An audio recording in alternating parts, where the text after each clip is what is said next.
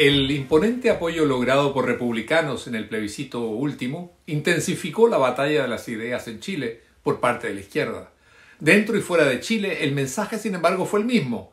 Habría triunfado la extrema derecha racista y xenófoba, y los chilenos habríamos sido engañados con fake news. La batalla de las ideas, que tiene lugar en toda sociedad democrática, la libran principalmente los intelectuales y organizaciones especializadas para persuadir a la ciudadanía de que su visión de mundo es la que la hará prosperar. El objetivo, conquistar el alma y el corazón de las personas. Gramsci decía que se trata de que la propia visión de mundo devenga en el sentido común nacional. En la batalla de las ideas en Chile, las izquierdas vencen una y otra vez a los liberales, al centro y las derechas. Una de sus causas, las izquierdas forman ideológicamente a sus militantes y brindan importancia a las humanidades. Hay que reconocerlo. Y hay una tradición allí. La ilustración, la Revolución Francesa, el control del arte y la cultura para Lenin, que afirmaba que los escritores son los ingenieros del alma. En Chile, la hegemonía en el ámbito de las ideas es de las izquierdas, mientras en las elecciones universitarias triunfan en carreras como sociología o historia, filosofía o literatura, esa mayoría se diluye, sin embargo, en ingeniería, en medicina o economía.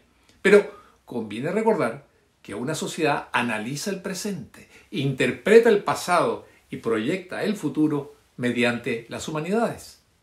La batalla de las ideas busca imponer conceptos, convicciones y valores en la ciudadanía. Puede pintar a los emprendedores como insaciables, a los uniformados con manos ensangrentadas y a los conservadores como talibanes, y a la izquierda como representantes de la superioridad moral y la nueva política. Esa batalla maneja asimismo la memoria y la amnesia. Recordemos esto, olvidemos aquello. Algunos ejemplos. Vimos la celeridad con que a los republicanos y aparte de la UDI se los etiquetó de extrema derecha, pero en Chile no habría extrema izquierda. Y así son de extrema derecha quienes desean mantener la constitución actual, que lleva la firma del presidente Ricardo Lagos y que es el texto de 1980 con 200 modificaciones, pero el oficialismo que intentó desmembrar y refundar el país y cambiar sus símbolos patrios a través de la constitución febril, ¿es etiquetado de extrema izquierda? No, no lo es. Tampoco es de izquierda el terrorismo que asola la Araucanía, arrogándose la representación de los mapuches.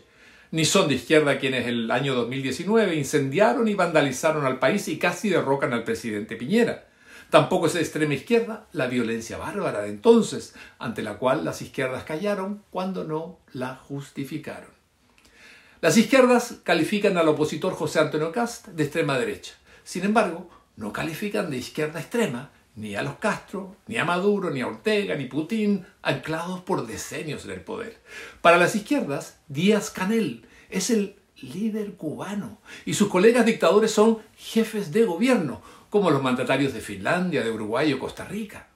Junto con distribuir etiquetas, las izquierdas destacan o disipan acontecimientos históricos. Silencian, por ejemplo, que el régimen militar chileno es el único en la región que consultó a la ciudadanía sobre si debía permanecer en el poder o no, y que al perder la consulta acató la voluntad popular.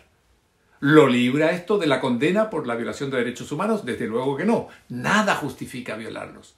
Pero ¿no sería una consulta popular como esa la mejor alternativa para Cuba y para otras dictaduras de la región? Otro ejemplo que revela el manejo de luz y sombra en la historia. Las izquierdas enfatizan la injerencia de Estados Unidos en Chile durante Allende, pero callan sobre la injerencia militar y política del castrismo. Entregan detalles sobre el fin del presidente, pero callan sobre las condenas en su contra de la Cámara de Diputados, de la Corte Suprema, de la Contraloría, de los colegios profesionales, etc. Dentro de la batalla de las ideas, las izquierdas manipulan con destreza el relato de la historia. Algo que ocurrió hace mucho se vuelve omnipresente, como el derrocamiento del presidente Allende, pero al mismo tiempo se invisibiliza, se sepulta lo que ocurrió bajo su gobierno, la inflación más alta del mundo, el racionamiento de alimentos, la polarización cuando la Unidad Popular trató de instaurar el socialismo con solamente 36% de los votos. Son formas sutiles de narrar el pasado que inciden en la educación y los medios. Otro ejemplo, ¿cuándo feneció el sistema comunista mundial? Hace 30 años, es decir, hace menos tiempo que el gobierno de Allende, aunque el desplome soviético parece más distante y nebuloso que el de la Unidad Popular. Y el caso de la caída del muro de Berlín, símbolo del fracaso mundial del socialismo, se diluye también en la educación chilena detrás del retorno a nuestra democracia. ¿Cuántos jóvenes saben que el arquitecto del muro comunista, que mantuvo encerrado entre 1961 y 1989 a 17 millones de alemanes, pasó sus últimos años tras ser depuesto pacíficamente por la ciudadanía en Santiago de Chile?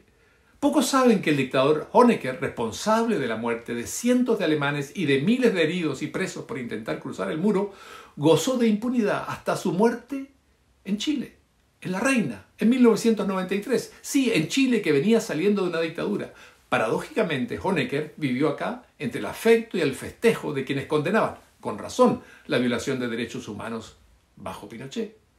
Cuando las izquierdas hablan de dictaduras en la región, parte de ellas solo se refieren a las de derecha, de los años 70, Argentina, Chile, Uruguay, al pasado. Pero callan sobre las dictaduras actuales. Cuba, Nicaragua, Venezuela. Bueno, ustedes saben, el presidente Boric no menciona el castrismo, que casi lo duplica en años de existencia, por cierto. Y el Partido Comunista sigue el castrismo a Maduro, a Putin y Corea del Norte. La memoria selectiva opera en la batalla de las ideas y es muy efectiva. Para finalizar, las izquierdas conmemoran el fin de Allende en la moneda con una metralleta, pero callan que esa mañana lo acompañaron solo sus escoltas privados, amigos médicos, su hija Beatriz y su secretaria privada a las que, por cierto, ordenó dejar el palacio durante una tregua. Nada, nada se dice sobre la ausencia de dirigentes de la Unidad Popular en el palacio. Se omite que cuando Allende se suicida es un corajudo político completamente abandonado por sus camaradas. Hoy, sin embargo, esos partidos los, lo inscriben en sus banderas, se disputan su legado y suelen hacer declaraciones con un retrato o el monumento de Allende a su espalda. A fines de septiembre de 1973, ante miles de cubanos convocados a la Plaza de Revolución, Fidel Castro presentó lo que describió como el relato fidedigno de la muerte de Allende. Afirmó que había caído acribillado por las balas del ejército chileno envuelto en la bandera chilena. Su infundio fue desmentido por quienes acompañaron al presidente Allende hasta el final. Castro no tuvo escrúpulos en convertir a Allende en una suerte de arrepentido de su vida sin armas hacia el socialismo. Fue el remate que le propinó al, político que perjudicó al venir en visita oficial a Chile en 1971 y quedarse casi un mes hecho un insólito en la diplomacia. Antes le hizo la vida imposible apoyando al Partido Socialista y al MIR, que abrazaban la violencia revolucionaria de los años 60, lo contrario de lo que Allende buscaba. A lo largo de su vida, Castro llamó a los suyos a ofrendar hasta la última gota de sangre en el cumplimiento del deber revolucionario. Pero el régimen castrista oculta que tras fracasar su ataque al cuartel Moncada, el 26 de julio de 1953, Castro se entregó al ejército batistiano bajo la protección del arzobispo de Santiago de Cuba. Dieciséis meses más tarde, Castro fue amnistiado por el dictador Fulgencio Batista y desterrado a México. Nada dice tampoco la historia oficial castrista sobre el suegro de Castro, Rafael Díaz Balart, ministro de Transportes de Batista, ni de su cuñado, del mismo nombre, subsecretario del Interior de Batista. Si bien exigió siempre dar la vida por la revolución socialista, Fidel Castro, al igual que Saddam Hussein, salvó la, propia al verla en peligro.